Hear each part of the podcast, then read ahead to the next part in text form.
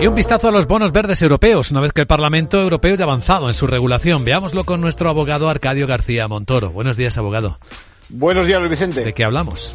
Pues de un paso adelante en esa agenda por las finanzas sostenibles. Se trata de una norma para que los inversores identifiquen qué bonos y empresas son de alta calidad en términos medioambientales. Se potencia así el capítulo de proyectos verdes que obtendrán financiación de manera que en la práctica dispondremos de listados de activos que anualmente informarán cumplir con una serie de cualidades garantes de la sostenibilidad. Bueno, ¿y esos requisitos no son obligatorios a partir de esta ley para cualquier título emitido?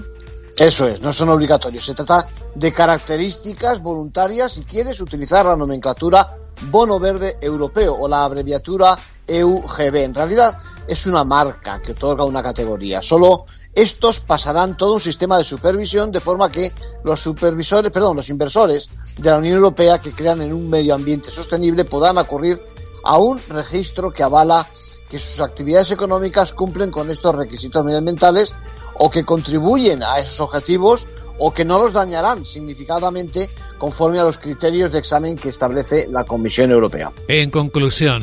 Pues una herramienta contra el fraude y un ejercicio de transparencia, el del emisor, que tendrá que justificar su compromiso medioambiental y aportar las auditorías soportadas. Gracias, abogado.